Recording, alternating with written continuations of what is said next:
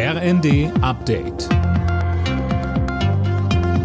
Stündlich neu. Auf den Punkt informiert. Ich bin Johannes Schmidt. Guten Abend. Die Ukraine meldet weitere Geländegewinne im Osten und im Süden des Landes. Der Armee sei es gelungen, die Russen aus mehr als 20 Ortschaften zu verjagen, hieß es.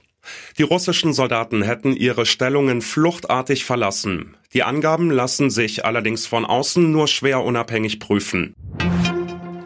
Auch wenn die beiden Koalitionspartner FDP und Grüne immer mehr Druck machen, Kanzler Scholz bleibt dabei, es sollen keine Kampfpanzer westlicher Bauart direkt an die Ukraine geliefert werden. Es werde keinen deutschen Alleingang geben, so der Kanzler.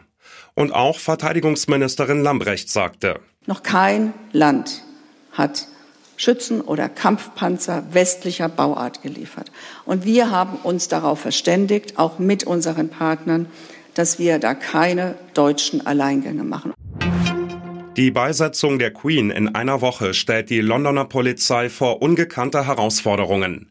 Etwa 500 Staats- und Regierungschefs haben sich angekündigt. Neben der ohnehin schon riesigen Menschenmenge. Dirk Jostes. Ja, die Gastgeber legen deshalb Wert darauf, dass die Politiker bei der Anreise auf Privatjets verzichten und besser Linie fliegen, um Chaos an den Flughäfen zu vermeiden.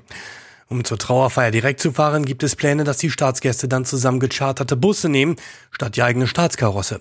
So soll ein Verkehrschaos verhindert werden. Dass das klappt, ist allerdings unwahrscheinlich. Ein Diplomat fragte wegen der Pläne, können Sie sich US-Präsident Biden in einem Bus vorstellen? In Los Angeles werden heute Nacht die Emmy Awards verliehen. Mit ganzen 25 Nominierungen geht die HBO-Serie Succession an den Start. Mit dem Rennen um den Emmy für die beste Dramaserie ist auch der Netflix-Hit Squid Game. Alle Nachrichten auf rnd.de